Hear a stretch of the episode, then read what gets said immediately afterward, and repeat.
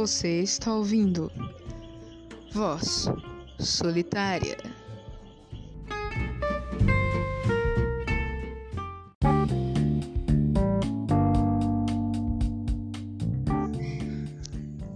Olá para você que está ouvindo esse podcast. Meu nome é Alexander. Eu e o meu amigo Rafael, a gente resolveu criar esse podcast para debater assuntos comuns do dia a dia, como política, religião, tal, assuntos de interesse em comum. Se você gostar, recomende para seus amigos.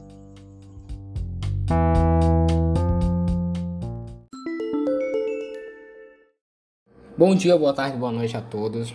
É, é, meu nome é Rafael Magalhães. Eu estou fazendo essa pesquisa sobre educação, certo? Me aprofundando cada vez mais. Esse podcast eu pretendo durar de 10 minutos em média. Quem quiser me escutar, certo? Muito obrigado. E minha proposta inicial é, é doutrinação. Doutrinação nas escolas públicas e privadas. Eu sou um aluno do nono ano, certo? Então eu tenho, eu tenho um embasamento para poder me, me concentrar. Porque apesar de eu ser de uma escola privada, graças a Deus, eu já vejo muitos alunos sendo doutrinados. É, eu também vejo em escolas públicas isso acontecendo mesmo. Porque alunos eles não têm base de nada, certo? E a proposta inicial da, da escola, vamos para a origem. A proposta inicial da escola estatal, ela era o que? Era formar operários, formar pessoas para o mercado de trabalho. Porém, a gente vê que nada disso acontece, é, contanto que as pessoas saem para fazer um Enem e, segundo um dado, um a cada 600 alunos da escola pública passam no Enem, enquanto nas escolas privadas são um a cada quatro, certo? E a gente pode ver que o Estado ele força é, a escola pública mostrar um ar de melhor, porque temos cotas para isso.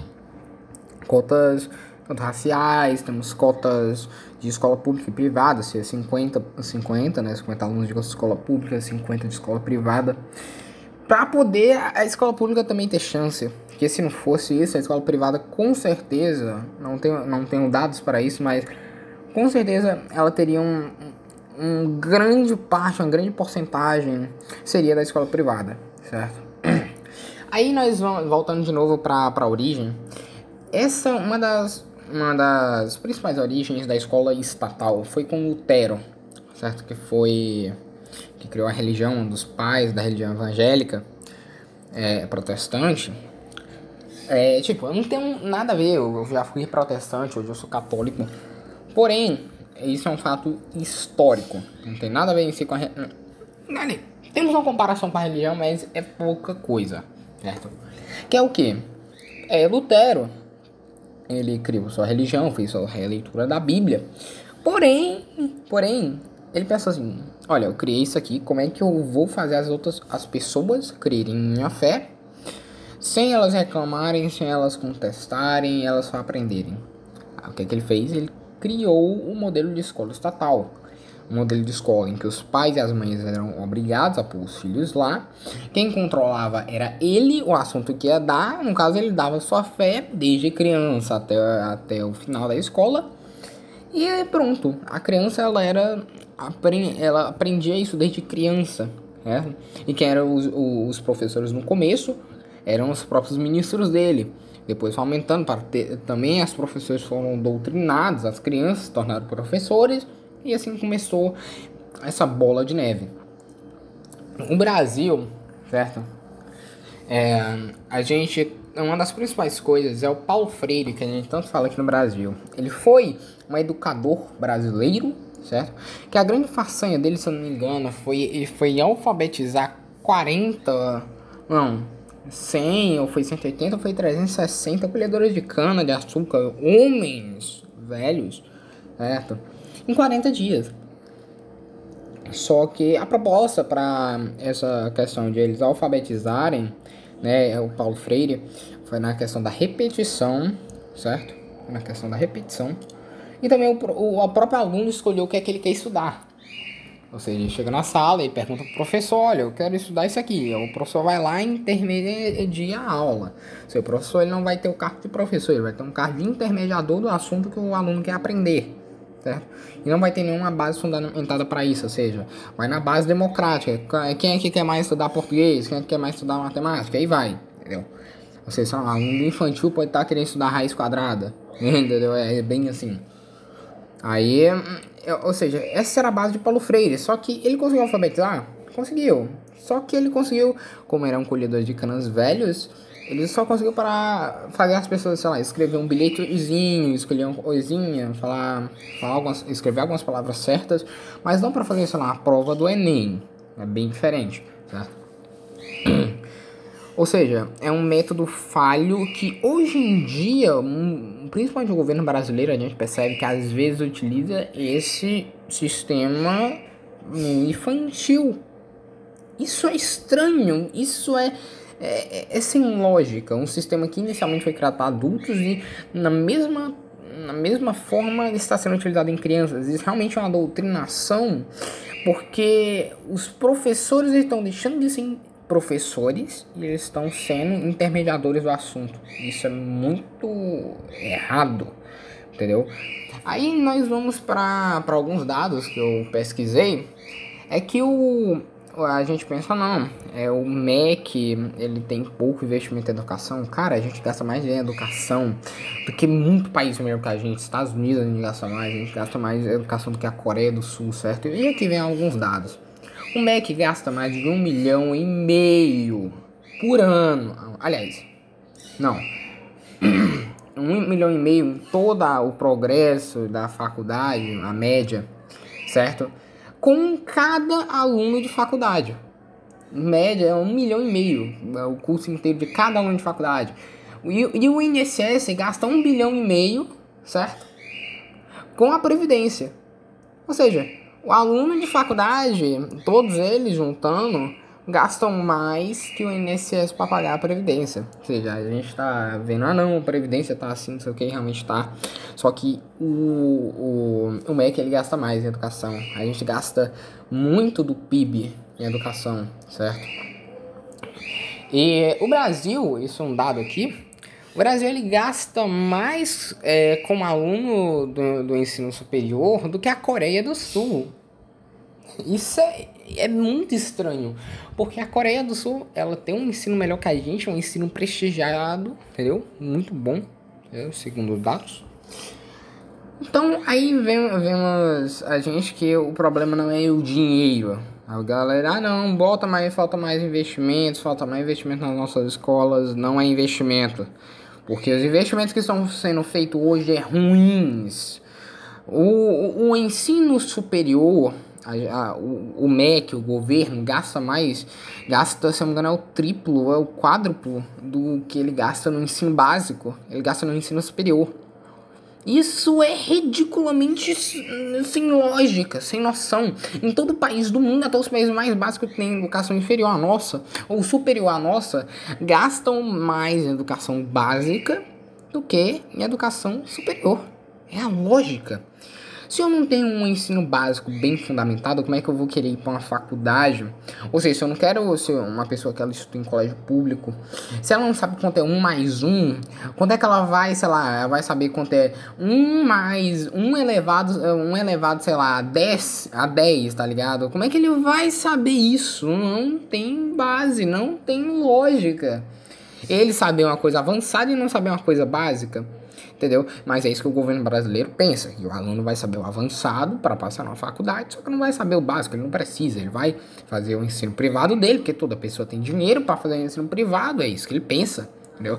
E gastam, e gastam menos em educação é, básica, educação superior não. Educação superior, a galera de ensino superior reclama, mas eles têm muito dinheiro de investimento para gastar, entendeu?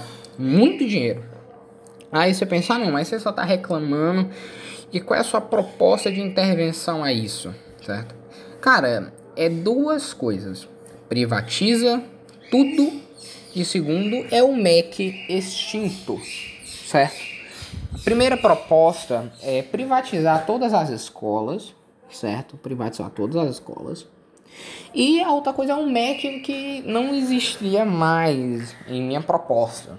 Minha proposta é que o MEC não existiria mais para remediar, porque não adianta eu privatizar todas as escolas, sendo que tem uma instituição estatal para dizer o que é que cada escola tem que ensinar. Não, não tem lógica isso.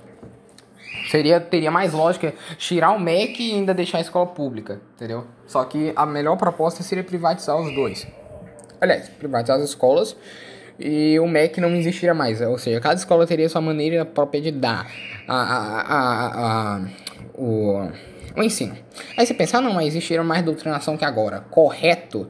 Só que seria a doutrinação que o pai e a mãe quer. Ou seja, se eu tenho uma mãe e um pai que eles são católicos, eles vão botar o filho numa escola católica. E se a escola, aí você diz, ah, não, mas se a escola só ensinar, não ensinar o básico, certo e tal, aí é dever do pai e da mãe é ver se a escola está ensinando isso direito ou não, certo? É, é, essa é, é o que é o que é para ser feito. Porque assim, o pai e a mãe teriam o direito de doutrinar, assim, né, ter a doutrinação do pai e da mãe no filho também, sem deixar que o Estado interfira nisso. Entendeu? Ou seja, um exemplo, tenho um pai e uma, uma mãe de direita. Aí vai lá, vem, entra o Estado no meio, interfere e deixa o filho de esquerda. Ele vira um militantezinho, um cara chato de Twitter que só fala merda. Me desculpe, eu me exaltei. Mas é, é assim que é hoje em dia no Estado, entendeu? E essa proposta do MEC extinto não teria remediador de que o assunto teria na escola. Isso seria muito bom, entendeu? Assim, cada, cada pai, cada mãe teria o direito de escolher em qual é, doutrinação o filho quer estar, entendeu? Quer estar uma escola católica, uma escola mais liberal, uma escola esquerda, uma escola de direita, uma escola católica, uma escola protestante, escolha, entendeu? É a decisão do pai e da mãe e o Estado não tem nada a quem interferir. Esse era o certo. Só que aí vamos, vamos lá. Essa seria a minha proposta final, seria uma proposta boa. E aí você me, me pergunta, ah, não, mas sim, você tá, você tá deixando uma desigualdade social porque ah, o, o, ninguém tem dinheiro para pagar as escolas e tal, privadas. Aí, você tem, aí eu me respondo, cara, a gente só não tem dinheiro porque tem pouca, pouca, certo? Concorrência. E a concorrência que tem, ela é remediada pelo MEC, tem que pagar taxa pelo MEC, tem imposto demais, certo? Não adianta você escolher uma escola privada, melhor ou pior, sendo que a remediação é toda feita pelo MEC. Ou seja, vão passar os mesmos assuntos, só que com a desculpa de ter aulas extracurriculares, certo? Só que as aulas extracurriculares é só um ensino melhor, entendeu? Só que eles têm que botar como aula extracurricular para enganar o MEC. É assim que funcionam as coisas, certo? E estão tendo tanto imposto, e você não tendo um MEC para pagar imposto, e você não tendo educação pública para pagar imposto, cara, você ia sobrar mais dinheiro, querendo ou não, entendeu? E além disso, é, você hoje em dia, você só não tem tanto dinheiro assim gastar em educação em, em colégios melhores para seu filho e filha, porque você paga duas escolas, você paga a escola privada. Porque você paga a escola privada e você paga a escola pública com imposto. Olha isso que legal, entendeu?